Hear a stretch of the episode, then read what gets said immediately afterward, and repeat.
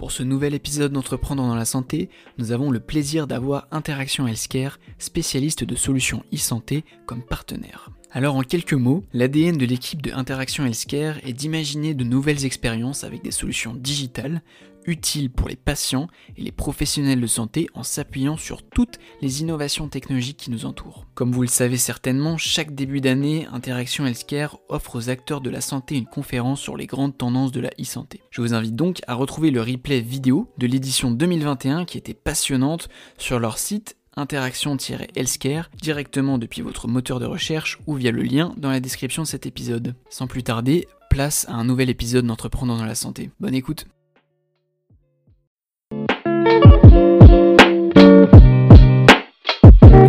Hello et bienvenue sur Entreprendre dans la santé, le podcast qui a pour but de t'inspirer et de t'en apprendre plus sur l'entrepreneuriat dans la santé à travers le parcours de celles et ceux qui ont sauté le pas. Chaque discussion te permettra de tirer des choses concrètes et applicables de leurs réussites et erreurs, leurs stratégies et insights. Je suis Jean-Baptiste Michel, passionné d'entrepreneuriat et étudiant en master en management de la santé et data intelligence et je te souhaite un bon épisode. Bonjour et bienvenue sur une nouvelle masterclass du podcast Entreprendre dans la santé, le premier podcast français dédié à l'entrepreneuriat en santé. Alors aujourd'hui, le thème passionnant de cette masterclass, c'est l'application de l'intelligence collective dans la conception de solutions innovantes en e-santé ou en santé en général. Et étant donné la complexité euh, du sujet et des compétences très variées que ça implique, euh, je suis bien évidemment pas seul pour vous en parler aujourd'hui. J'ai le plaisir d'animer cette masterclass avec Jérôme Leleu, président de l'agence digitale spécialisée en e-santé Interaction Healthcare. Bonjour Jérôme, ça va? Bonjour Baptiste, content de te revoir. Merci euh, d'avoir accepté en tout cas cette, euh, cette, proposition. Alors Jérôme, je te propose dans un premier temps de nous expliquer brièvement pourquoi ce sujet de la co-conception pardon, est aujourd'hui sur toutes les lèvres dans la santé. Et euh, dans un second temps, eh bien, nous présenter les différents invités de cette masterclass. Très bien, bah, écoute, Jean-Baptiste, merci encore pour, pour l'invitation. Et puis c'est vrai que cette masterclass, j'avais écouté celle que tu avais faite bah, depuis, depuis une petite année. Et je trouvais ça intéressant d'avoir le, retour d'expérience euh, de, pas mal d'acteurs. Et c'est vrai que euh, il y a parfois des, approches autour de la, santé on parle de, parfois de patient-centric euh, et, de manière parfois un peu galvaudée la co-conception. Et, c'est vrai qu'au niveau des, bah, de l'équipe d'interaction etc., on, le fait maintenant depuis, depuis une douzaine d'années. Et puis surtout, bah, en fait, j'ai pensé à, nos partenaires, à nos clients qui ont aussi fait depuis pas mal d'années de, beaux projets et euh, je me suis dit, dans, dans, ta, dans ta démarche de pouvoir partager de l'expérience, euh, bah, c'était peut-être euh, ni à toi ni à moi d'être les plus, les plus pertinents sur, sur le sujet, mais plutôt de laisser la parole à, à, à, nos clients, à nos partenaires et à tous ceux que voilà, je croise aussi dans, dans le secteur de, de, de l'e-santé. Et c'est pour ça voilà, qu'on a, on a invité bah, des, des, des, acteurs qui euh, savent ce que c'est que la co-conception, pardon, mais surtout euh, euh, savent la faire et, l'ont fait brillamment avec différents projets qu'on va, on va vous présenter dans, dans quelques secondes. Super, bah écoute, je te laisse du coup les présenter, ces invités justement, et puis après on va faire un zoom sur les différents projets. Bien, ben, en fait, sur, sur le, la présentation au niveau de ces projets, lorsqu'on a créé avec, avec l'équipe d'interaction Escape, puis avec toi, Jean-Baptiste, on, s'était dit que c'était intéressant de le mettre sur des, des projets très concrets. Un masterclass, c'est là aussi pour vous donner des, retours d'expérience très concrets. Donc, en fait, on a, on a trois projets qui, nous tenaient à cœur. Euh, le premier, euh, il s'appelle Diab Voyage. C'est un projet, euh, tu as parlé d'intelligence collective. C'est vraiment de, la co-création avec plusieurs acteurs, notamment donc avec bah, le docteur Clara Boucher, hein, qui est diabétologue à la Riboisière, mais également aussi à l'hôpital Fondation Rothschild, et donc qui, en tant que produit de santé, va prendre la parole, puisque tu sais que les patients et les points de santé, pour nous, c'est essentiel de pouvoir euh, les avoir euh, au, cœur des dispositifs et forcément dans, ce podcast. Euh, en parlant de patients, on a bien sûr Delphine Arduni, qui est donc patiente donc diabétique de, type 1 et surtout qui s'est fortement impliquée dans, ce projet Dia Voyage. On va vous expliquer dans, quelques secondes comment ça a été créé et qui est la fondatrice donc du, du World Diabetes donc euh, Tour euh, et euh, ainsi que Dominique Mang qui représente donc Sanofi et qui a aussi eh bien mis beaucoup d'énergie à, porter ce projet notamment qui a été développé dans le cadre d'un hackathon le Hacking Health Strasbourg il y a quelques années. Et là, on va aussi vous en parler. Et puis ensuite, on passera la parole au professeur Eric Vibert, qui, est, qui est chirurgien du foie donc à, à Paul Brousse la PHP, mais qui est également aussi le, fondateur et eh bien d'une chaire, une chaire BOPA, qui est le bloc opératoire augmenté, et, vous verrez que cette partie co-conception, elle est passionnante parce que eh bien, le professeur Vibert a, réuni euh, des cliniciens, mais aussi euh, des chercheurs, des startups, des grands groupes, euh, bien sûr des patients aussi, pour imaginer un, projet qui est, vraiment passionnant. Et quand on parle de co-conception, forcément, on a, pensé à lui. Et puis, on finira avec Réseau Connex, donc avec euh, Dalila Simonian, qui est la directrice du développement et de la communication donc, du Fonds de dotation euh, pour la recherche et l'innovation médicale, euh, et qui bah, en fait illustre parfaitement les, les, deux premiers témoignages, puisqu'il y aura le côté patient, il y aura également la communauté de dermatologues et, de pôles de santé qui, se sont investis sur des projets orientés vers les pôles de santé, et puis évoluer vers, vers, vers les patients, et puis aussi des collaborations avec beaucoup d'acteurs euh, et, donc, euh, eh bien, Dalila pourra nous partager vraiment une expérience très riche. Et ça fait longtemps qu'on travaille ensemble et, ça me faisait vraiment plaisir de donner la parole à, tous ces intervenants. Vous allez voir qu'ils sont passionnants et qui vont pouvoir vous donner eh bien, des réponses concrètes sur ce qu'est la co-conception dans les solutions de e-santé. Hello, avant qu'on commence cet épisode, je t'invite à t'abonner sur ton appli de streaming et ensuite, si tu es sur Apple Podcast, à laisser une note de 5 étoiles si possible, ainsi qu'un avis, parce que c'est ce qui me motive à continuer et surtout c'est ce qui aide un maximum de personnes à découvrir mon travail. Voilà, j'espère que cette masterclass va te plaire et surtout que tu vas apprendre plein de choses. À bientôt. Bah, merci en tout cas pour cette présentation. C'est vrai que j'ai jamais fait une présentation euh, aussi longue euh, jusqu'ici sur le podcast. Euh, je suis très ravi. C'est la plus grosse masterclass qu'on va faire sur, sur entreprendre dans la santé. Et bah, sans attendre, on va passer au premier projet qui est donc Diable Voyage. Et je vais laisser la parole à Delphine Arduni, du coup, qui, est, voilà, qui représente un petit peu le côté patient dans ce, dans ce projet, qui est d'ailleurs né au cours ou à la suite d'un Hacking Health. Delphine, est-ce que tu pourrais voilà, expliquer en fait, toi, pourquoi ça te tenait à cœur de participer euh, à la co-conception euh, de cette application qui est DAVoyage euh, bah, Bonjour à tous. alors moi, je suis diabétique de type 1, comme, comme on l'a dit dans la présentation, et je, je, fais beaucoup de voyages depuis toute petite avec mes parents, et même depuis que je suis diabétique, depuis novembre 94.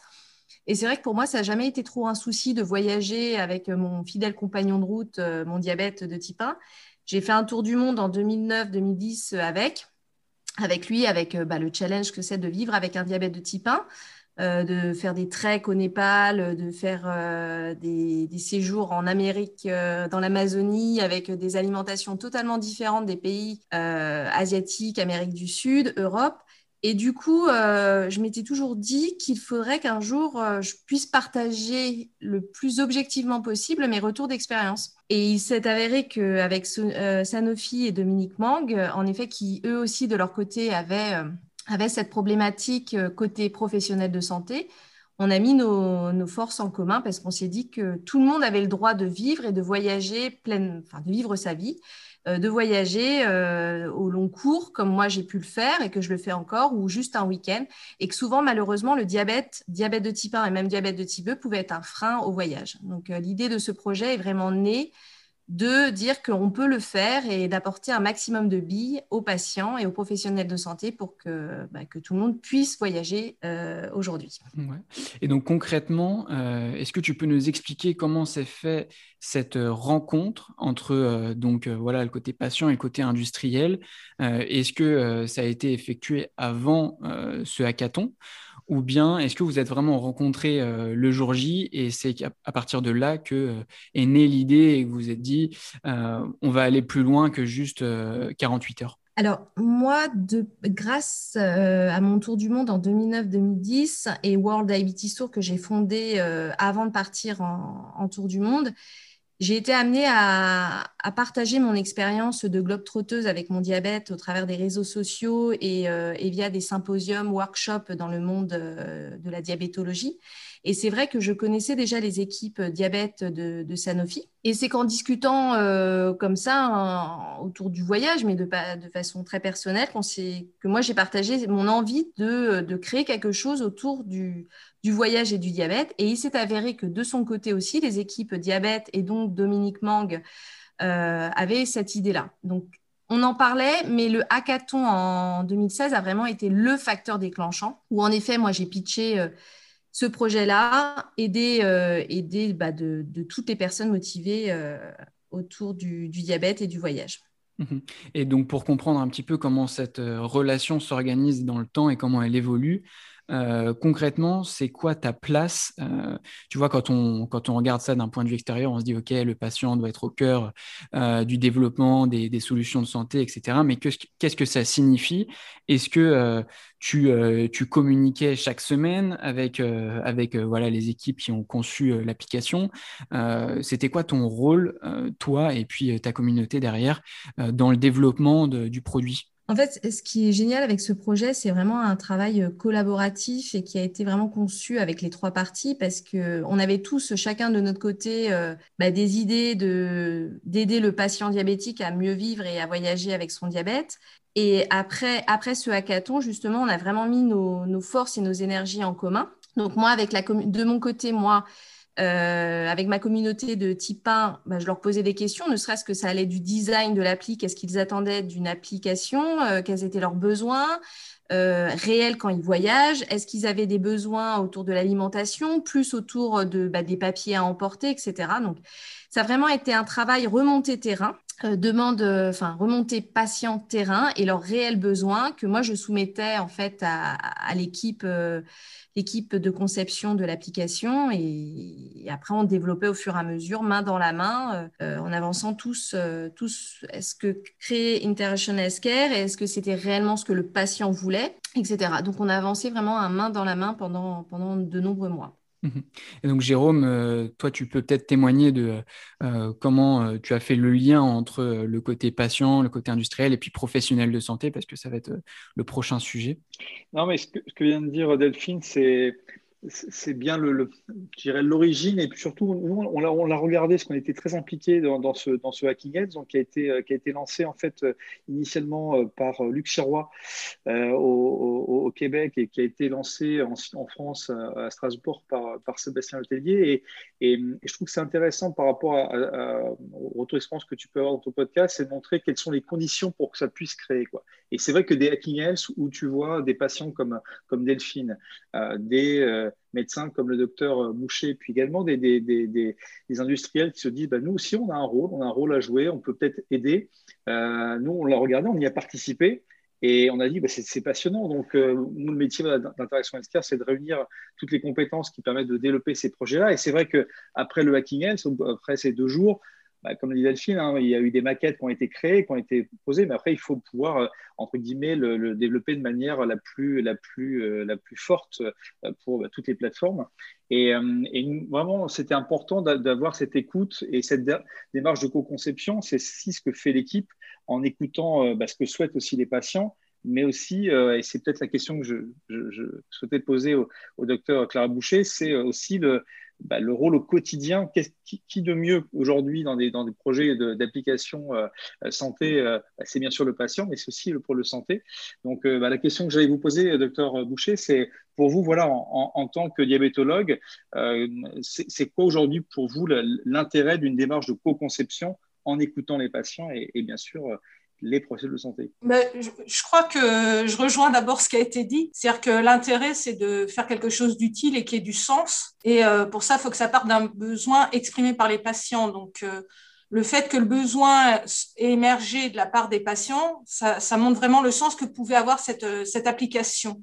Après, pourquoi c'est intéressant qu'il y ait des professionnels de, santé? C'est parce qu'on peut apporter déjà les, un savoir euh, expérientiel parce que comme on suit plusieurs patients d'horizons différents, euh, ça permet d'avoir le, le, retour d'expérience. Et dans le montage de l'application et sa conception, ça permet d'apporter une, garantie scientifique au contenu.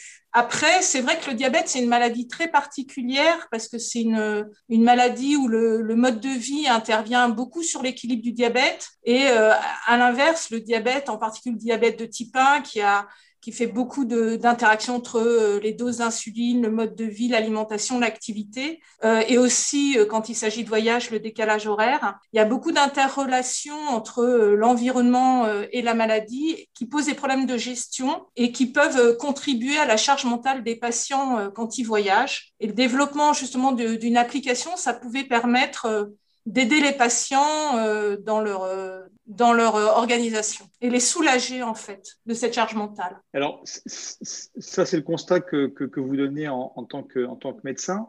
Euh, la question qu'on voulait vous poser avec, avec Jean-Baptiste, elle est pour, pour, pour Dominique euh, de, de, Sanofi, c'est que euh, bah, je crois que, vous, que Sanofi était, était un, des, un des partenaires de, de, de ce Hacking Health. Alors tout à l'heure, Delphine disait que ça avait été euh, une idée euh, commune, hein, parce que vous l'aviez de votre côté. Alors, est-ce que Dominique, euh, tu peux nous expliquer aussi ton, ton, ton, ton, regard par rapport à, ce type d'application? Et puis surtout, il y a beaucoup de questions souvent sur l'apport d'industriels. On, on, connaît toute la réglementation qui est, complexe et qui, bien sûr, est un élément inhérent à, des projets de, de e-santé. Donc nous, voilà, on voulait avoir le, aussi ton, ton retour d'expérience et ton avis sur euh, le rôle des industriels de santé dans ce type de dispositif et, de démarche de co-conception. Oui, merci. Alors, c'est un vrai sujet. Hein. Euh, euh, nous, industriels euh, développés dans la e-santé, on, se heurte à énormément, en France, hein, énormément de, barrières. Cependant, si on, reprend depuis le débat, a, départ, il y a un point qui est très important. Clara l'a dit et Delphine l'a dit, on est parti d'un besoin. Donc, on a quand même fait en 2015 une étude pour savoir un petit peu quels pouvaient être les besoins euh, en termes d'application. Et il y a eu euh, deux, trois idées qui sont remontées. On a demandé à des patients, on a demandé à des médecins, des pharmaciens euh, leur avis. Et donc, c'est comme ça qu'est ressortie l'idée d'une application autour du voyage. Et, c'est là qu'on découvre que des, des patients ne partent plus en vacances à partir du moment où on leur a diagnostiqué un, diabète. Donc là, on, s'est dit qu'il y avait un vrai sujet. Euh, cependant, euh, on a, euh, on, a le, le, coût qui, à mon sens, aujourd'hui, en dehors d'un industriel, parce que sortir une application, euh, bah, ça a un, véritable coût. Euh, donc, c'est vrai que bah, un industriel est, peut-être celui qui va pouvoir aider à sortir ce type d'application. Et puis aussi, on a euh, l'avantage bah, d'avoir un réseau comme euh, euh, des agences comme Interaction Healthcare qui, qui clairement ont monté cette appli avec nous et, c'est la force d'avoir, bah, on deux, grandes entreprises pour, pour monter ce type de projet. après, on, se rend compte aujourd'hui que il y, a une lourdeur euh, à la fois euh, administrative pour obtenir euh, les accords au niveau réglementaire. Donc, c'est faut, voilà, faut avoir les, les, épaules assez larges. En tout cas, derrière, il y a en effet toute une histoire de communication parce que euh, bah, pour faire connaître une application lorsqu'on est un industriel euh, de la santé, euh, voilà, on ne fait pas forcément de publicité à la télévision ou, ou dans les journaux. Or, euh, cette application est à destination des patients. Donc, c'est vrai que l'avantage, par exemple, Delphine a une grosse communauté. On s'est rendu compte d'ailleurs sur les réseaux sociaux au moment du lancement que euh, bah, les patients étaient euh, très enthousiastes. Pour info, le, hackathon était en mars 2016, 19 mars 2016. on, a fait on avait 10 personnes euh, qui ont travaillé pendant 50 heures d'affilée sur cette application, hein, donc mars 2016, publication sur les stores, mars 2019. Euh, c'est là qu'on voit, voilà, il, a fallu trois ans euh, pour pouvoir euh, sortir cette application. Euh, on aurait pu la sortir beaucoup plus tôt. Hein. Une start-up aurait probablement pu sortir cette application beaucoup plus tôt. On, est dans le domaine de la santé, il y a l'histoire des données, il faut faire très attention à la sécurité des données. donc clairement, voilà, trois ans pour sortir une application, c'est pas rien. Mais, en tout cas, on est, très fiers au-delà des médicaments. Nous, notre rôle, c'est euh, euh, de mettre à disposition des patients euh, des médicaments, mais c'est pas que. C'est pour ça que voilà, l'accompagnement en dehors de la thérapeutique, l'accompagnement du patient est, un, quelque chose qui nous préoccupe. Hein, et, Diable Voyage, il a fallu, voilà, on a porté ce projet. c'est une application qui est gratuite. Ça veut dire que voilà, il n'y a pas de rémunération sur cette application. Donc, c'est un engagement de la part d'un industriel pour nous. Donc, on comprend que voilà, c'est des, des, process qui sont très longs euh, et que c'est pour euh, compléter euh, tout le travail que fait Sanofi sur, voilà, sur certaines pathologies. et concrètement, en interne, comment êtes-vous organisé pour pouvoir communiquer avec les patients, co-concevoir ces solutions avec des acteurs comme Interaction Healthcare? Est-ce que tu peux nous en dire un peu plus sur toi, ton rôle dans, cette relation? Alors, notre relation avec les patients, alors c'est vrai que Delphine, euh, c'est grâce à son association World Diabetes Tour, euh, qui avait effectivement toute légitimité. Euh, cependant, nous, des relations avec, avec l'extérieur, on va dire, ne peuvent se faire que si on a une agence avec nous comme Interaction Healthcare, puisque c'est un peu eux qui orchestre ces relations. Euh, maintenant, nous, en interne, on a, on a une bataille de, de, de, services euh, qui, qui, travaillent autour de l'application, c'est-à-dire qu'on a une équipe de réglementaire qui valide euh, toute la partie bah, réglementaire. On a une équipe médicale en interne qui, là aussi valide au niveau médical. Et, on a la relation avec les professionnels de santé comme Clara Boucher, euh, qui est indispensable parce que c'est avec eux qu'on avance, c'est avec eux aussi. Il y a donc il y avait Clara Boucher, il y avait Éric Renard et Jacqueline Delaunay qui est la diététicienne. donc tous ces soignants qui sont, une caution, c'est-à-dire que clairement Clara nous a dit dans le développement de l'appli, ça, ok, ça, non. Euh, là, il faut euh, le décalage horaire, il faut faire autrement. Enfin, vraiment, euh, c'est ça qui a été génial, c'est que tout le monde, on va dire, a mis la main à la pâte, a donné son avis pour, pour la faire progresser et la faire développer. Maintenant, la communication, c'est beaucoup plus compliqué, nous, en tant qu'industriels, effectivement. Et, bah, c'est ce genre de, ce qu'on fait, par exemple, aujourd'hui, qui, est vraiment chouette, parce que c'est aussi ce qui nous permet de, faire connaître euh, le, fruit de, ce genre de projet. Merci, euh, merci Dominique pour, ce retour d'expérience. Et montrer aussi que bah, il faut des personnes qui, qui aient de la résilience pour, pour porter des projets parce que bah, tu l'as dit, hein, c'est, c'est pas de la longueur pour, euh, pour embêter euh, la sortie de l'application, mais plutôt de respecter l'ensemble des process. Et donc ça, je pense que c'est important aussi d'avoir peut-être un côté un peu, euh, back-office que, qu'on voit peut-être moins. alors, tu viens de le dire, le, but de, cette masterclass, c'est aussi de pouvoir donner un petit peu les, les, les conditions, les bases pour euh, améliorer la conception de ces applications euh, numériques. Donc moi, j'aurais une question pour, pour le docteur Boucher. Euh, vous, vous, êtes aujourd'hui bah, très impliqué voilà, dans, dans le suivi des, des, patients, mais aussi de pouvoir créer ce type d'application. Alors, à votre regard de, de, santé, pour vous, c'est quoi les conditions aujourd'hui pour que bah, la e-santé se, se, développe? Vous venez d'arriver dans un, un, nouveau établissement de, de soins. Donc, quel est votre regard aujourd'hui pour que bah, ce type d'application pour lequel vous, êtes beaucoup impliqué se développe et qu'il y en ait de plus en plus en, France euh, je crois qu'on a déjà pointé les, deux euh, pierres angulaires euh, de chaque projet, c'est-à-dire que le premier point, il faut définir le besoin. Et le deuxième point, c'est de trouver les moyens de mettre en place la, solution de la, problématique. Alors, bien sûr, le troisième point, c'est l'élaboration du contenu. Mais souvent, la, difficulté pour les soignants, c'est vraiment euh, d'être sûr d'avoir bien identifié la problématique. Et si c'est une problématique de soins, il faut que ce soit une problématique euh, des patients, pas qu'une problématique des soignants. Et une fois qu'on a bien euh, posé le problème, le problème de l'application, c'est le problème de son coût et du temps dédié à la mise en place et à l'élaboration de l'application. Et c'est vrai que pour ça, le soutien industriel est assez indispensable quand nous, on est soignants et un peu, j'allais dire, pris par, par la tâche quotidienne qui est de s'occuper des patients. Euh, on n'a pas forcément le, temps nécessaire pour aller chercher des sponsors, euh, pour faire l'interface avec euh, des gens qui développent des applications. Et c'est en ça que Sanofi a été un, un support important dans l'élaboration du projet.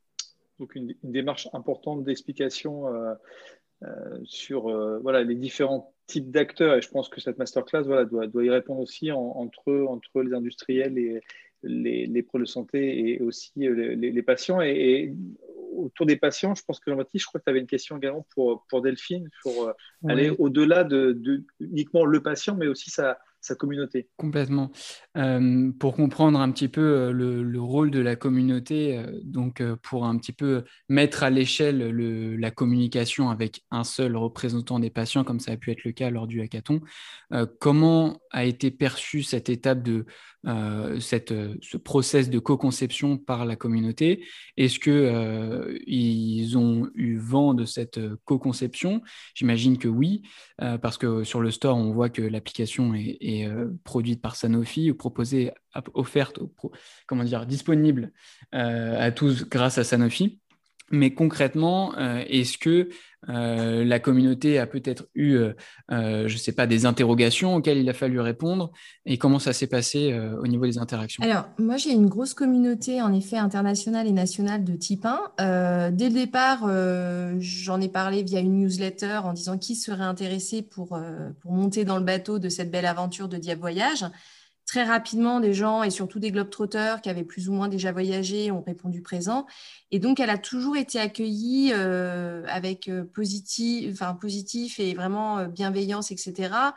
Moi, mon discours par rapport aux, industriels de santé, ça, ce qui a été déjà dit depuis tout à l'heure, c'est que nous sommes patients. Pour la plupart, on a tous des bonnes idées, mais malheureusement, on manque, on manque cruellement de moyens pour mener à terme nos projets et nos bonnes idées. Donc, euh, moi, on a, on a besoin de tous, on a besoin des professionnels de santé parce que, comme le disait le docteur Boucher, c'est une caution médicale et scientifique, mais on a besoin aussi de, bah, de, Sanofi et, de, et, des autres pour euh, bah, le soutien euh, institutionnel, monter des projets. On a besoin d'interaction healthcare et tout ça. Donc, moi, j'ai toujours parlé à ma communauté en disant on a tous besoin des uns des autres et je pense que le diabète est une grande famille et on a tous intérêt si on veut vraiment que, avancer dans le bon sens et aller euh, à notre but, à notre objectif, on a tous intérêt à être dans le même bateau. Donc moi, je tiens toujours ce discours euh, avec tous les événements que je monte au niveau national et international. Et au final, je n'ai pas eu euh, de, de levée de bouclier en disant ouais, c'est Sanofi. Non, non, non, les gens ont vraiment adhéré au projet et au contraire, ils étaient très, très contents de pouvoir choisir le design dans les premières étapes, de se dire, bah là, moi, je préférerais avoir ça plutôt que ça, etc. Et de participer intégralement à la, conception de l'appli. Donc, euh, ce qui est bien parce que ça permet de dire que tout le monde est dans le même bateau. et donc, sur, le, sur ta vision, toi, de, de l'AI-santé, euh, un petit peu pour faire écho à la question de, Jérôme, euh, comment tu vois le, futur des développements, du développement des applications de e-santé Voilà, aujourd'hui, on a une scène foisonnante, on a de plus en plus d'applications, de solutions qui sont développées. Euh, comment tu vois le rôle euh, des associations de patients dans, dans, cette co-conception? Il est central pour moi, le rôle, le patient est central. Euh, il, se doit d'être partie intégrante, mais dès la première, la première étape et pas juste à la fin pour donner son aval. Non, c'est vraiment dès le départ pour que ses besoins soient bien identifiés et que les personnes compétentes puissent travailler réellement sur les, les besoins du patient. Donc, quel, quel, conseil tu voudrais donner dans ce cas-là à un, éditeur euh, d'application, un entrepreneur qui euh, souhaite davantage impliquer les patients dans, euh, dans une démarche de co-conception? Dès le départ, se tourner vers les associations qui sont maintenant très présentes sur les réseaux sociaux. Et il y en a plein. Et chacune, moi, je suis très typée voyage, sport. Mais après, si l'application est plutôt sur le lifestyle, il y en a d'autres, etc. Donc, vraiment impliquer le patient dès le départ, je pense que c'est primordial pour en gain d'énergie, euh, gain de temps et vraiment arriver euh, à développer quelque chose qui réponde aux besoins du patient et des professionnels de santé. Je, rebondis sur ce que dit Delphine. Je pense que c'est fondamental que effectivement la sollicitation se fasse en amont du développement du projet et pas juste à la fin comme caution morale. Mmh, tout à fait. Exactement. Et, là, je, nous, on s'est rendu compte que euh, si l'application était aussi réussie, euh, c'est parce que euh, voilà, les 50 premières heures que l'on a passées non-stop à, travailler sur le sujet avec Delphine, Delphine était avec nous, elle a passé les, deux nuits avec nous. et, si elle a aujourd'hui, enfin, tout ce qui est dans cette appli est ce que ce qu'elle est aujourd'hui, c'est parce qu'on a gagné énormément de temps parce que tout de suite on a vu ce qu'il fallait, ce qu'il fallait pas, comment elle ressentait les choses elle en tant que patiente. Euh, or, si on fait a posteriori une proposition aux soignants et aux patients, ben voilà, on a créé ça. Euh, dites-nous euh, comment la modifier. Ça n'a plus rien à voir. Ça n'est d'ailleurs même plus le même projet, je trouve. Ah, c'est intéressant ce que tu dis, Dominique, parce que c'est vrai que bah, là, on enregistre ce podcast euh, euh, dans d'autres conditions que, que, que le Hacking ce qui n'était pas bien sûr pendant la, pandémie. Euh, et, je pense que voilà, cette notion de co-conception, elle, est peut-être liée aussi à, un moment particulier, à un lieu aussi d'échange. Et là, vous avez passé voilà, deux jours ensemble, à peu dormir et, et à pouvoir interagir sur, sur, sur, vos questions. Donc, je trouve ça intéressant de, voir la, la, co-conception, comment elle peut, elle, peut, elle peut se faire. Et est-ce qu'un King Health, dans les conditions entre guillemets distancielles, on aurait pu se faire. Bon, ça serait trop long peut-être par rapport au timing que doit de maîtriser Jean-Baptiste. Une dernière question avant de, passer la parole au professeur Eric Vibert. Euh, juste Delphine, euh, euh, tu, as parlé donc des retours au niveau de, de ta communauté. On, voulait savoir avec Jean-Baptiste et, l'équipe d'interaction Escar si tu as eu eh bien d'autres associations de patients ou des patients dans d'autres pathologies. Euh, comme, le diabète, mais en disant, mais euh, peut-être que en fait, cette application, elle serait euh, intéressante. Je pense au Mickey, je pense à d'autres, à d'autres pathologies chroniques. Est-ce que, est-ce que tu as eu ce type de, retour? Oui, oui, tout à fait, parce que je fais partie d'un bord de patients, justement, avec différentes pathologies chroniques pour la plupart.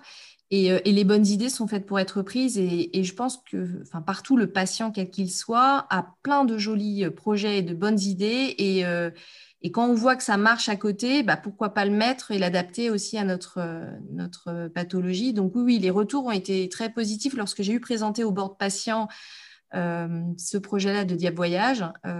Retour très positif, ouais, tout à fait. Après, il faut, nous, c'est ce que disait le docteur Clara Boucher tout à l'heure, c'est que le diabète de type 1, euh, tout joue sur notre glycémie. Donc déjà à la maison, juste à la maison, avec le même repas, le même rythme, une certaine routine, parfois c'est compliqué de gérer notre glycémie. Donc il faut imaginer qu'en voyage, on complexifie encore plus la gestion du diabète. Donc c'est vrai que Diab Voyage, c'était vraiment pour réduire cette charge mentale et donner un petit plus, enfin, des petits des conseils et des billes pour que la personne qui voyage avec son diabète bah, soit euh, plus focalisé sur son voyage plutôt que sur son diabète, euh, que tout soit bien préparé en amont, etc. Après, il y a des pathologies, ça va être différent et la charge mentale au quotidien est différente aussi. Mais je pense qu'une application comme Diavoyage aurait tout à fait euh, lieu d'exister pour d'autres pathologies, bien sûr. Merci en tout cas pour, pour votre témoignage sur, sur ce premier projet. On va passer au second, qui est donc la chaire BOPA avec le professeur Eric Vibert. Euh, on sait que la PHP est voilà, le premier hôpital d'Europe. Euh, il comptabilise 200 euh, 000 chirurgies par an. Donc ma question, ma première question, c'est en quoi la création d'une chaire favorisant la co-conception de solutions innovantes en e-santé s'est-elle imposée pour vous? Bah, D'abord, merci de me donner la parole à cette, à, cette réunion. En pratique, la, la, chaire innovation BOPA a été mise en place dans un process de co-conception depuis le départ, puisque la chaire Innovation BOPA, c'est la suite quelque chose que j'ai organisé en 2016, qui s'appelait le Week-end de l'innovation chirurgicale. Ce Week-end de l'innovation chirurgicale, c'était un lieu justement d'échange où se retrouvaient des chirurgiens, des anesthésistes, des mathématiciens, des IBOT, des IAD, bref, le bloc opératoire au sens large, plus des gens qui habituellement n'y sont pas, et je pense en particulier aux mathématiciens, aux ingénieurs et même aux philosophes et aux anthropologues. Donc en fait, euh, lors de ce week-end de l'innovation chirurgicale, on avait pour objectif de pouvoir réfléchir au futur de la chirurgie et pouvoir identifier euh, des problèmes qui allaient se poser. Et euh, une, des, choses qu'on a vu très rapidement apparaître, c'était la nécessité euh, de réfléchir à l'augmentation du chirurgien, une augmentation du chirurgien et du bloc opératoire de manière globale, une augmentation qui passait par une augmentation des sens, une augmentation de la vue, une augmentation par le toucher, une augmentation par la parole. Et on a donc tous réfléchi ensemble, mais finalement, il fallait passer de la réflexion à l'action. Et c'est euh, comme ça que j'ai créé la chaire BOPA. La chaire BOPA, elle avait vraiment pour objectif de pouvoir euh, fabriquer les choses qu'on avait pensées. Je vais vous donner un exemple très concret. On avait réfléchi lors de ce week-end de l'innovation chirurgicale au développement d'une chatbot per opératoire. Cette chatbot per opératoire, euh, elle existe. Maintenant, on est en train de la développer. Elle s'appelle Henri. En fait, c'est un, ordinateur qui va être là pour euh, euh, répondre aux questions que peuvent se poser un chirurgien lors d'une opération. Une espèce de super interne qui connaît parfaitement bien le dossier, à qui on s'adresse. Et en fait, c'est évidemment un ordinateur qui répond, puisque c'est un chatbot au même titre que ce que vous avez sur votre téléphone.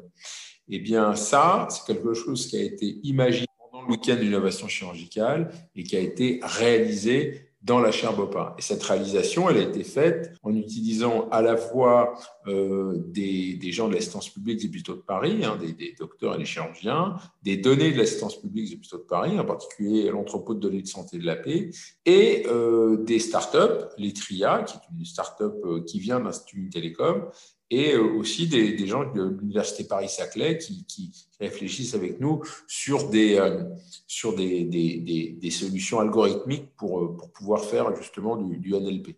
Donc c'est vraiment de la co-construction et aujourd'hui la chaire BOPA, c'est quelque chose qui est constitué par l'assistance publique des hôpitaux de Paris et l'Institut Mines Télécom comme, comme, comme partenaire originel, si j'ose dire, et aujourd'hui, on a l'Université Paris-Saclay qui nous a rejoints et qui apporte euh, toute la puissance de Saclay pour euh, justement euh, développer des choses autour du numérique au, bloc opératoire qui passe par justement la reconnaissance du langage, la reconnaissance des images, le développement de jumeaux numériques en chirurgie du foie en particulier, l'utilisation de la lumière en chirurgie, bref, une multitude de, de gens qui travaillent ensemble et qui qui fabriquent euh, de, des choses qui probablement vont arriver euh, dans les années qui vont venir en bloc opératoire.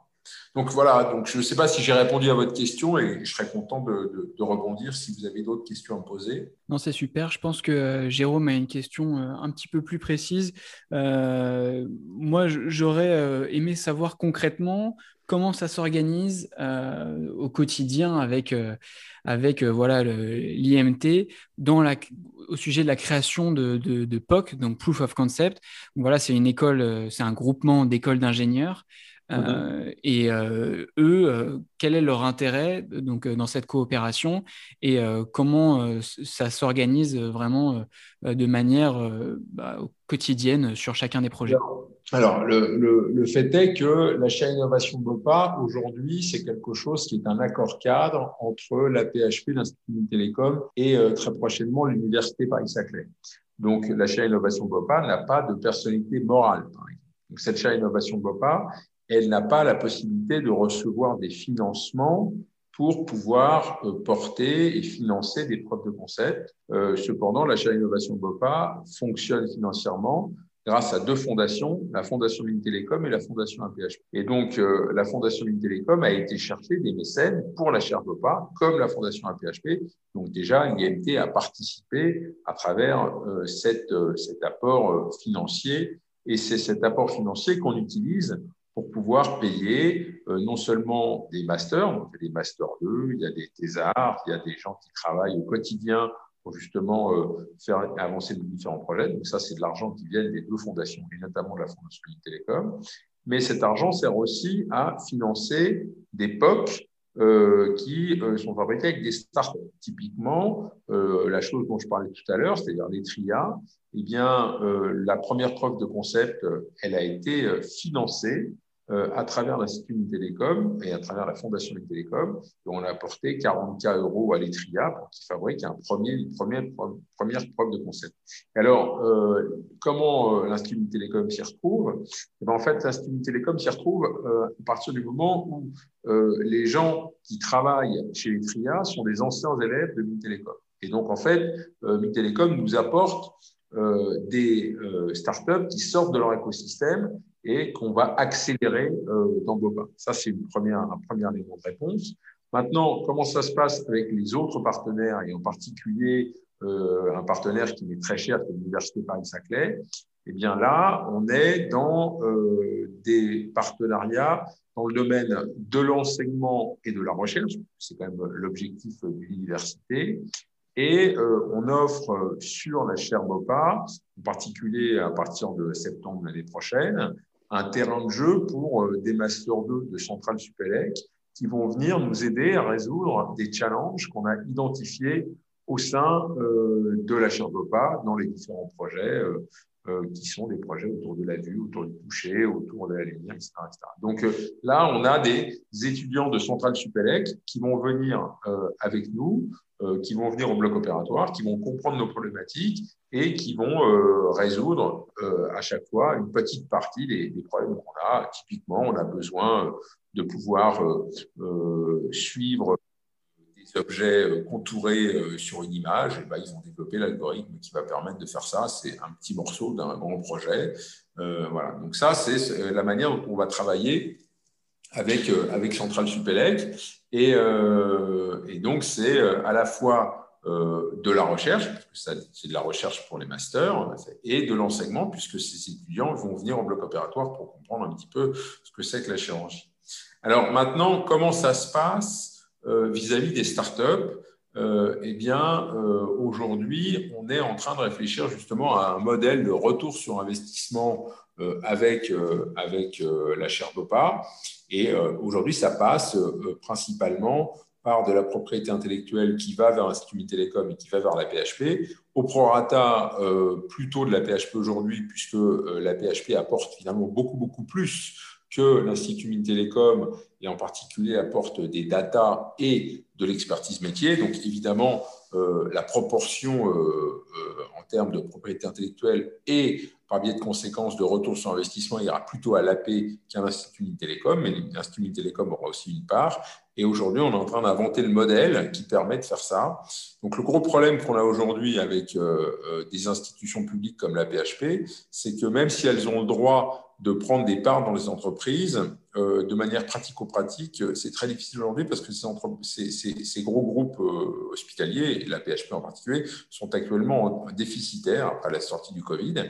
Et donc, euh, elles peuvent sur le papier, mais elles n'ont pas le droit d'investir si elles sont déficitaires. Donc, il y a toute une problématique aujourd'hui qui est une réflexion autour de la création de filiales, quelque chose comme ça, qui permet de s'émanciper un peu de ce genre de, choses. En tout cas, il y a tout un écosystème qui s'organise aujourd'hui avec euh, un retour sur investissement qui peut-être passera par autre chose uniquement que de la propriété intellectuelle, parce que la propriété intellectuelle, c'est bien gentil, mais euh, ça ne fait pas euh, vivre au quotidien les structures, parce qu'il faut faire entrer du cash pour pouvoir payer les étudiants et, les gens qui travaillent dans la chambre pas. Voilà. Donc, j'ai répondu à votre question, mais en tout cas, j'ai essayé. Non, mais Eric, c'est passionnant ce que tu nous évoques, notamment le, tu as tu as dit le mot juste avant que je te pose la question sur l'écosystème, et je pense que c'est bien, c'est bien une dynamique que tu as, créée avec la Cherbopa. Alors, moi, j'ai une question sur cette démarche de, co-conception. C'est que tu as parlé des, des, bien sûr des, des, facultés, des universités, des chercheurs, des startups, des grands groupes qui, t'accompagnent. Et je pense que Jean-Baptiste pourra mettre peut-être dans le, dans, le, podcast les, liens euh, pour voir notamment le, toutes les, vidéos et, le site que vous avez fait pour expliquer la, Cherbopa.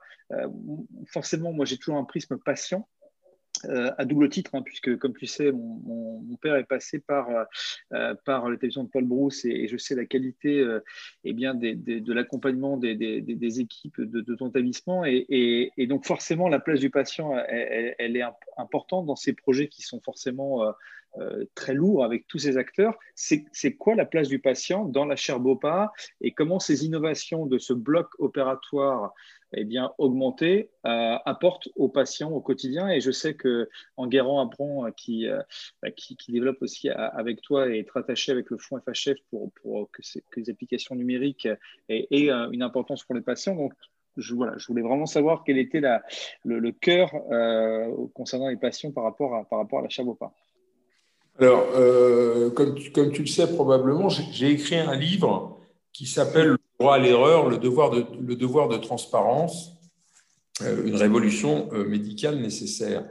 Euh, ça veut dire que moi, je m'intéresse particulièrement à la qualité des soins, à la qualité des soins évalués non seulement en termes de quantité de vie, mais aussi de qualité de vie, raison pour laquelle il faut évidemment avoir l'avis des patients.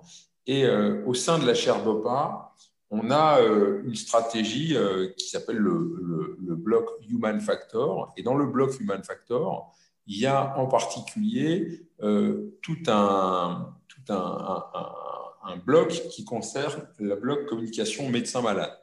Depuis de nombreuses années, moi, j'ai développé des applications de communication médecin-malade que j'utilise quotidiennement en consultation. Ces applications sont des applications qui permettent, dans le domaine de la chirurgie du foie, parce que c'est quand même mon métier, d'expliquer aux malades avec euh, une sorte de jeu vidéo euh, qui reprend une anatomie euh, standardisée, qui n'est ni trop simple ni trop compliqué pour pas perdre les gens dans les, dans les problématiques anatomiques et qui permet d'apporter des informations, je crois, relativement claires sur qu'est-ce que c'est que le foie, qu'est-ce que c'est globalement que l'anatomie du foie, où se trouve la tumeur, qu'est-ce qu'on va envisager comme opération et quelle va être la conséquence euh, morphologique de cette opération. Donc le malade comprend ce qu'on va faire, le malade euh, enregistre aussi, enfin comprend les voies d'abord, parce qu'on a développé euh, justement dans l'application en question un système qui permet d'expliquer la différence entre la chirurgie du foie sous célioscopie, la chirurgie du foie par voie ouverte, le fait de faire de la destruction locale par voie percutanée. Donc il y a tout un, florilège d'illustrations euh, qui est assez, assez gamifiante, si je veux dire. ça se rapproche un peu du jeu, donc ça, ça détend aussi un peu l'atmosphère en consultation. Et euh, cet outil-là, c'est un outil qui est évalué au sein de la chaire C'est-à-dire que cet outil, on est en train de l'évaluer avec euh, une boîte de design qui s'appelle les Sismo, et euh, on est en train d'évaluer les conséquences pour le malade euh, justement de ce type d'outils pour voir si ces outils vont augmenter ou pas le stress chez les patients, parce qu'il y a des gens qui, euh, qui n'aiment pas comprendre et d'autres qui aiment comprendre. Et, euh, moi, j'ai l'impression que c'est plutôt, euh, plutôt mieux d'expliquer correctement, mais certains de mes collègues considèrent que ce genre d'application peut angoisser les gens parce qu'on explique trop précisément ce qu'on va faire. Donc ça, c'est un premier sujet sur lequel on travaille au sein de la Charbepa. Et l'autre élément, c'est est-ce qu'un malade qui a bien compris euh, ce qu'on allait, euh, allait faire, va se battre avec nous et avoir justement euh, cette compréhension des difficultés et le besoin, cette complication des difficultés post-opératoires? Je pense que mon métier est un métier où euh, ipso facto, on a euh, des complications post-opératoires. On ne peut pas faire autrement. Les, chirurgiens qui vous disent qu'ils n'ont jamais de complications post-opératoires n'opèrent pas, parce que c'est la meilleure manière de ne pas en avoir. Mais dès que vous faites des, des opérations et des opérations un peu compliquées, vous avez de fait des complications post-opératoires. L'objectif est d'éviter évidemment que ces complications ne se euh, récidivent, hein, ne, se répètent. Et donc, euh, il faut qu'on comprenne les choses et il faut que le chirurgien comprenne, mais le malade comprenne aussi. Et c'est pour ça que ces applications, on est en train de les évaluer aussi quant, au, euh, quant au, à l'évaluation post-opératoire et à la, à la compréhension des suites opératoires au sens large, qu'elles soient bonnes ou mauvaises. Je pense que ces applications de communication médecin-malade, euh, c'est quelque chose qui apporte de la connaissance plutôt que de l'information. En fait, la connaissance, c'est de l'information dans un contexte. Et euh, c'est exactement ce qu'on fait avec ce genre de, ce genre de choses. Donc voilà, c'est à travers ce, ce genre d'approche qui est très patient-centré euh, que euh, l'on travaille aussi au niveau de la chaire POPA. Mais c'est vrai que, euh, alors même si évidemment l'objectif c'est quand même de la sécurité des soins et la qualité des soins aux patients, c'est quelque chose où les interlocuteurs les plus, les plus, les plus riches sont le personnel du bloc opératoire, c'est-à-dire les chirurgiens, les anesthésistes, les IBOT et les IAD. Et justement, parlons un petit peu du métier et donc de, de cette équipe. vous, votre rôle a forcément évolué avec cette chaire. Et j'aimerais comprendre, un, petit peu pour inspirer euh, d'autres personnes à se lancer dans des initiatives comme, comme celle-là, euh, quel challenge vous avez rencontré à la création de la chaire et euh, en quoi votre métier a évolué euh, pour ne plus euh, voilà, être simplement, on va dire, si j'aime pas ce mot-là, docteur, mais maintenant c'est une forme de, de, manager aussi et de, d'élément central entre toutes les parties de, de la co-conception d'une solution. Ah, c'est, un, un choix, hein. c'est un choix c'est un choix stratégique de carrière. Le truc, c'est qu'on ne peut pas tout faire. Ça, c'est absolument clair. Euh, c'est sûr que depuis que. moi, ça fait, euh, ça fait, euh, je sais pas, ça fait 20 ans que je travaille au centre hépatobiliaire. j'ai fait beaucoup, beaucoup de chirurgie hépatique et j'aime toujours la chirurgie hépatique. Mais je pense que mon rôle maintenant, c'est aussi d'enrichir mon écosystème avec des technologies qui mettent beaucoup, beaucoup de temps à arriver au bloc. Donc aujourd'hui, je travaille en effet sur cette chaire innovation BOPA avec un objectif qui est d'approcher à la fois humainement et technologiquement le bloc. L'idée, c'est que le bloc opératoire est un lieu qui est un lieu euh, qui est, un peu un peu un peu ancestral finalement dans ses rapports humains, dans cette manière de fonctionner. Euh, c'est un lieu qui se modernise mais qui est un peu ancien. Et donc euh, c'est toute la c'est toute la le paradoxe du bloc opératoire qui est à la fois un lieu où il y a beaucoup d'innovation, beaucoup de choses comme ça qui arrivent, et puis une organisation qui est un peu qui est un peu ancienne. Donc ça, on travaille là-dessus et moi, je me suis positionné d'emblée dans cette volonté de faire euh, évoluer un petit peu les relations humaines au bloc opératoire au sens large, entre les chirurgiens, euh, entre les chirurgiens et les anesthésistes, avec le personnel non médical. Donc, il y a cette approche-là qui est une approche très anthropologique. Et donc, c'est une, évaluation qu'on est en train de faire aujourd'hui, en particulier avec, euh, l'Institut Mintelecom et avec euh, la chaire de philosophie euh, de Cynthia Fleury qui travaille aux arts et métiers, donc cette approche très anthropologique. Et puis, euh, sinon, le, positionnement que j'ai moi vis-à-vis justement des startups et des universités pour les faire entrer dans le bloc, c'est quelque chose qui est relativement original, euh, qui se fait assez bien, qui commence à vraiment fonctionner correctement. Il n'y a pas de, il y a pas, les gens m'embêtent pas, euh, m'empêchent pas de rentrer dans le faire rentrer dans le bloc des ingénieurs, mais euh, euh, c'est euh, c'est pas quelque chose. Il faut être proactif pour arriver à le faire. C'est-à-dire qu'aujourd'hui, les, les centres hospitalo-universitaires sont quand même euh, souvent des, lieux où finalement l'université, au sens euh, très euh, noble du terme, c'est-à-dire typiquement des spécialités qui sortent totalement du domaine de la médecine, les mathématiques, les sciences sociales, la politique, je sais pas, la, la, la, physique et ce genre de choses, et eh ben, ça, c'est des choses qui sont très déconnectées de l'hôpital. Et pourtant, on parle de centres hospitalo-universitaires. Et ben, en fait, l'idée, c'est de redonner finalement ces lettres de noblesse au U de universitaire en apportant euh, des euh, thématiques et des spécialités qui sont habituellement pas dans les hôpitaux. Et ça, ça commence à fonctionner parce que c'est vrai que euh, la chirurgie au sens large et le bloc opératoire au sens large est en train de se moderniser, de, où il y a de plus en plus de technologies, il y a de plus en plus d'assistance euh, numérique euh, chirurgicale, et tant mieux d'ailleurs parce que euh, le temps de travail des internes étant étant en train de diminuer drastiquement, on va avoir besoin d'assistance numérique pour compenser vraisemblablement la moindre expérience chirurgicale qu'il y aura chez les jeunes, chez les internes en chirurgie. Parce qu'aujourd'hui, il y a un énorme sujet sur le temps de travail des étudiants, enfin des internes. Voilà. Oui, Eric, avant, parce que forcément, c'est passionnant ce que tu nous dis et on, pourrait peut-être, pour chaque, chacune de vos interventions, en fait, au final, avec Jean-Baptiste, on, aurait peut-être dû faire quasiment un, podcast spécifique, mais je trouve que c'est bien de croiser vos, vos, regards, vos expertises. Euh, avant de passer. Euh, euh, la parole à, à Daïla Simonian donc pour Réseau Connex. Euh, peut-être une dernière question, euh, comme on l'a posé avec Jean-Baptiste pour eh bien l'équipe qui a, porté le, projet des voyages. toi, tu es un acteur qui, s'implique depuis de nombreuses années. Hein. On, on, échange ensemble depuis pas mal d'années et je sais que tu es, tu es résilient aussi pour, pour porter les sujets de e-santé.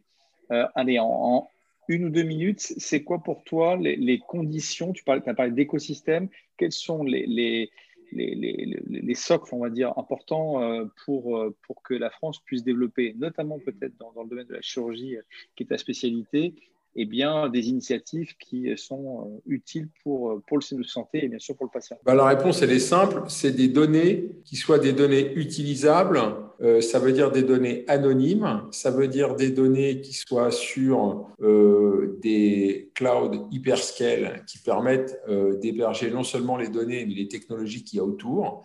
Et qu'aujourd'hui, malheureusement, ça n'existe pas en Europe. C'est-à-dire qu'aujourd'hui, euh, tout ce qui est euh, données du bloc opératoire, et en particulier les données images, sont euh, pas stockables sur des clouds européens. C'est-à-dire qu'aujourd'hui, lorsqu'on voit des, des solutions qui sont de l'analyse d'images per opératoire, eh bien, ça passe toujours par des clouds Amazon ou des clouds Azure.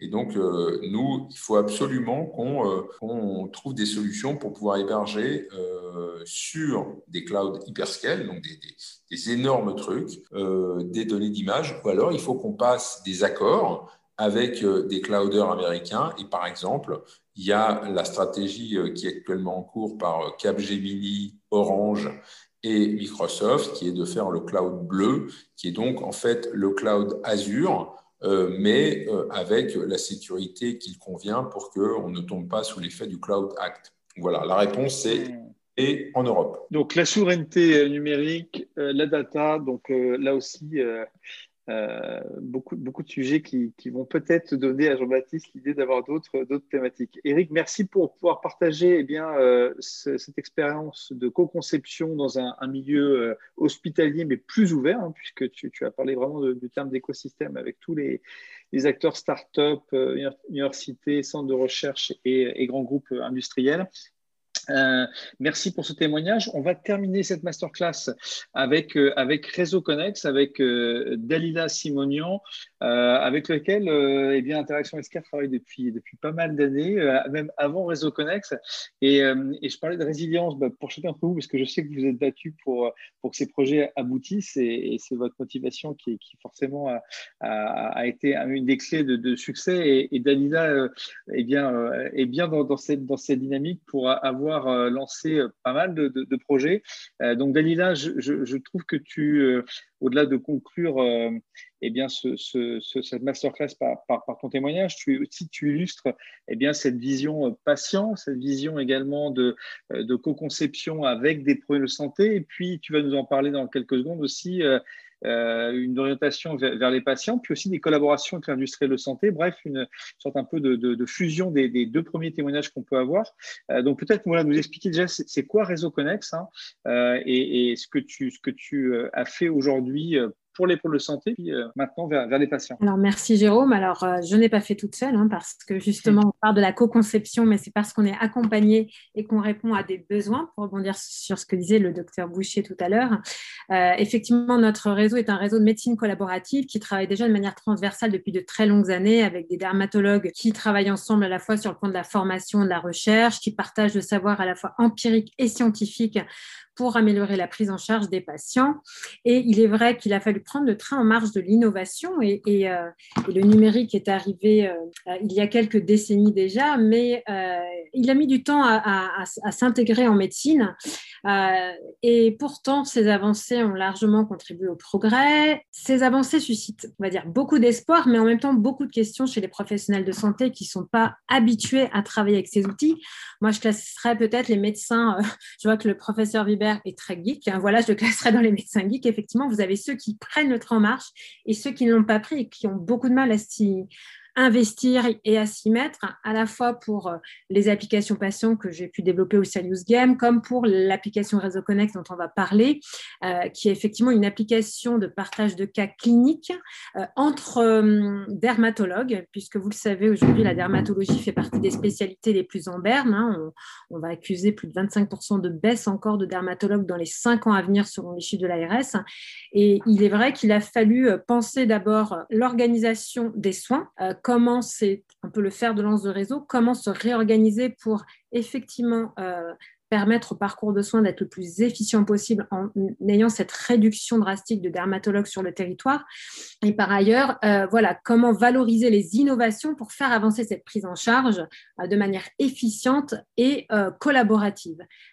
donc, Réseau Connex nous a semblé effectivement un outil indispensable à une pratique qui était déjà faite un petit peu comme ça de manière, euh, on va dire, informelle entre dermatologues par mail, par téléphone. Les nouvelles lois sont arrivées, la loi RGPD, euh, toutes les contraintes réglementaires autour de la protection des données patients qui est indispensable aujourd'hui et tant mieux. Euh, et donc, ça nous a obligés aussi à développer des outils qui répondent aussi à toutes ces, tous ces critères hein, voilà, de sécurité, à respecter effectivement, comme le disait le professeur Vibert aussi, donc les, les données des patients, les anonymiser. Euh, transmettre des dossiers sans, craindre que ça, que ça soit viralisé par ailleurs sur Google ou, que ce soit perdu. Donc voilà, cette application RéseauConnect, elle a été effectivement co-construite non seulement avec les équipes Interaction Healthcare, parce que c'est vrai qu'on a réfléchi ensemble. Euh, un prestataire n'est pas seulement un prestataire, c'est aussi euh, euh, un co-concepteur, puisqu'il apporte son expertise du métier. Et ça nous a permis effectivement depuis quatre ans d'affiner euh, euh, la finalité, en tout cas, de cette application et de la rendre encore plus performante aujourd'hui. Et, et, surtout de répondre encore mieux aux besoins de ces professionnels de santé. On est assez fiers de cette application parce qu'elle a eu beaucoup de mal à démarrer. Euh, pas seulement chez les dermatos d'un certain âge, y compris chez les jeunes, parce qu'effectivement, dans la pratique, euh, le docteur Boucher disait, ils n'ont pas le temps, ils sont submergés. Leur, rôle premier, c'est de soigner les malades. Et c'est vrai que c'est difficile de changer. Euh, alors, je dirais pas changer, de transformer les pratiques. Euh, on a travaillé pendant des années d'une certaine façon et du jour au lendemain, on va vous donner une application, il faudrait tout de suite s'y mettre. Bien non, ça marche pas comme ça malheureusement. Donc il a fallu aussi beaucoup former, informer sur ces nouvelles règles RGPD, sur euh, voilà, les risques aussi que pourraient prendre les médecins en transmettant des dossiers sans passer par des messageries sécurisées. Et euh, c'est vrai qu'aujourd'hui, petit à petit, voilà, il y a de plus en plus de cas qui sont partagés sur l'application et le plaisir aussi, c'est de voir des, dermatologues qui sont dans des déserts médicaux, euh, qui sont à l'île de la Réunion, qui font partie euh, de notre réseau, qui sont en Guyane et qui peuvent partager un cas clinique qui leur pose problème dans leur cabinet, pouvoir avoir tout de suite, vraiment dans, la demi-heure, la réponse de 4-5 confrères avec non seulement de la biblio, euh, des cas cliniques partagés et voilà, des conseils utiles en tout cas pour améliorer sa pratique et prendre en charge au mieux le patient qui se trouve en face de lui. Merci euh, en tout cas pour cette, cette première présentation. Euh, c'est vraiment super intéressant et moi je me demande donc du coup euh, on a pas mal parlé donc des professionnels de santé et puis des patients. Et moi j'aimerais comprendre aussi quel est le rôle des industriels dans la co-conception notamment de, cette application pour les professionnels de santé. Parce qu'on sait que vous avez de nombreux partenaires industriels donc des labos axés voilà dermatologie. Est-ce que tu pourrais nous expliquer quelle est leur place dans la création de Réseau Connex alors, euh, ils ont une place en tant que soutien institutionnel. Euh, on a vraiment voulu que cette application parte du besoin du professionnel de santé euh, pour vraiment y, répondre au plus proche. Le problème de beaucoup de, d'outils aujourd'hui numériques, c'est qu'ils ne répondent pas forcément aux besoins parce qu'ils ne sont pas élaborés par ceux qui en ont besoin, mais souvent par des sociétés qui ne travaillent pas forcément peut-être comme Interaction Healthcare, mais qui viennent elles-mêmes proposer des solutions. Euh, en, inadéquation souvent avec les, besoins du terrain, que ce soit côté patient ou médecin. Donc, il était important en fait que euh, le travail soit fait par euh, notre réseau qui a rassemblé effectivement un groupe de dermatologues. Néanmoins, l'échange avec tous nos partenaires, parce que chez nos partenaires, il y a aussi des compétences, des expertises qui nous ont aussi permis, d'aller dans un sens ou dans un autre, parce qu'ils avaient aussi l'expérience dans d'autres pathologies. C'est aussi ça l'avantage de travailler avec l'industrie pharmaceutique, c'est que nous, on, évolue en dermatologie, mais nos partenaires évoluent dans plusieurs aires thérapeutiques et ça permet également de partager des expériences qu'ils auraient pu avoir en diabéto notamment ou euh, dans d'autres pathologies. Donc, euh, on se nourrit en fait des échanges. Ils sont bien sûr nos soutiens sans lesquels on aurait pu développer cet outil parce que ça demande à la fois des moyens humains mais aussi des moyens financiers.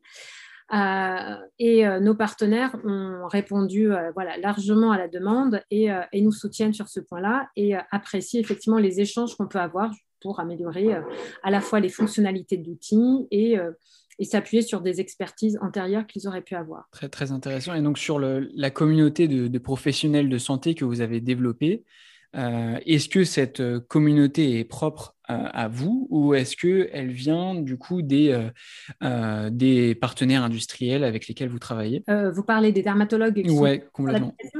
Alors, ils viennent vraiment de toute la communication qu'on a mis en place. Hein. On a vraiment mis en place une communication euh, stratégique autour de cette application. Euh, voilà, on organise très régulièrement. On a aussi pris le pas du numérique dans la, la façon dont on mène nos formations. Et puis, on va dire que la pandémie euh, nous a jetés euh, directement dans, dans la webinaire attitude pour, euh, voilà, pour, pour trouver un, concept, on va dire. Et aujourd'hui, on propose très régulièrement des formations à distance, donc tous les mois.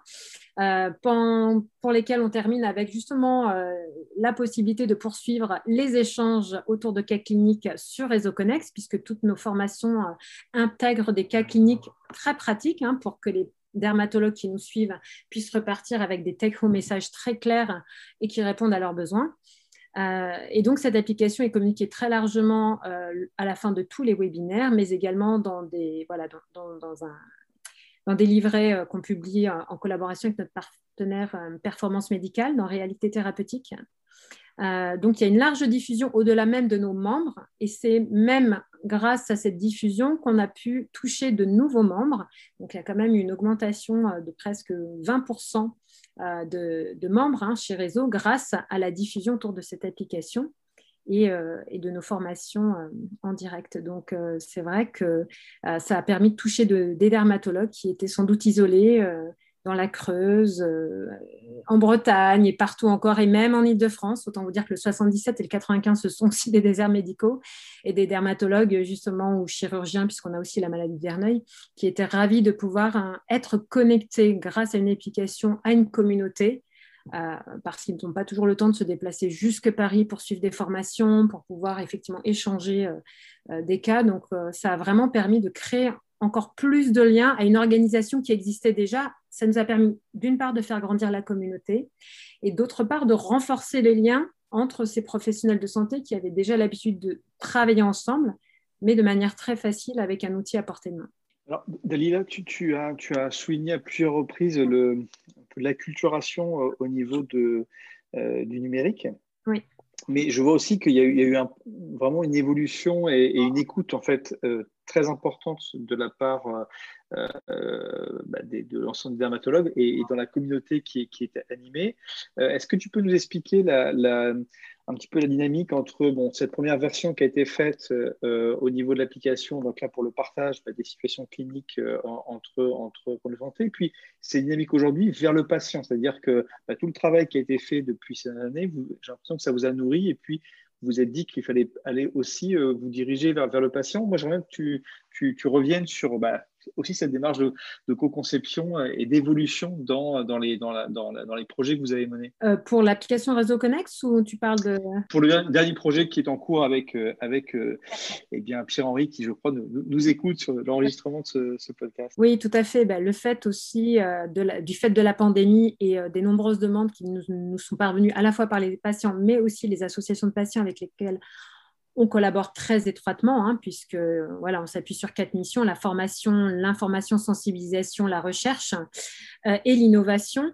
Euh, il est vrai qu'on a lancé nos webinaires pour répondre très rapidement aux, fortes inquiétudes des patients en mars dernier, avec une série de webinaires euh, dans lesquels pendant lesquels on a pu répondre à leurs inquiétudes, les rassurer. On a mis également une ligne d'écoute très rapidement à leur disposition pour euh, vraiment les rassurer, étant donné que beaucoup de dermatologues ne pouvaient plus recevoir au cabinet et que le contexte était très compliqué pour le suivi de certains patients. Euh, et c'est vrai qu'aujourd'hui, euh, fort de cette expérience de webinaire aussi et de toutes ces questions qui nous sont vraiment posées de manière assez incroyable pendant ces webinaires, on s'est dit que déjà ces webinaires sont très riches d'enseignements sur euh, bah, les vraies questions que se posent les patients.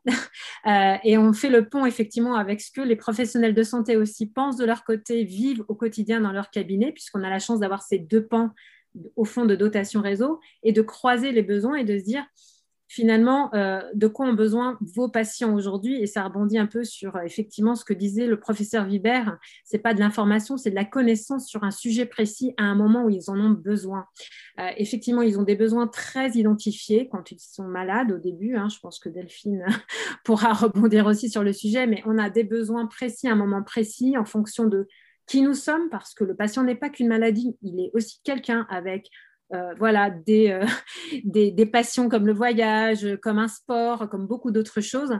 Et c'est vrai qu'il faut répondre au plus près de leurs besoins. Et il nous est venu l'idée, effectivement, à force effectivement de faire des interviews patients, de les rencontrer, de partager avec les associations de patients, de leur proposer effectivement une application euh, encore une fois, grâce au soutien de partenaires qui nous font confiance, hein, parce que sans lesquels, il faut le souligner, euh, euh, on ne pourrait pas mener à bien ces projets. Donc, il faut rappeler que l'industrie pharma sont des partenaires, voilà, des acteurs de santé à part entière avec lesquels il faut composer parce qu'on ne peut pas faire autrement. Professionnels de santé, patients, industriels, interactions healthcare ou d'autres sociétés comme la vôtre sont indispensables et plus, plus on se réunit, plus je pense plus les compétences se croisent et mieux les projets euh, euh, verront le jour et seront euh, les plus efficients possibles.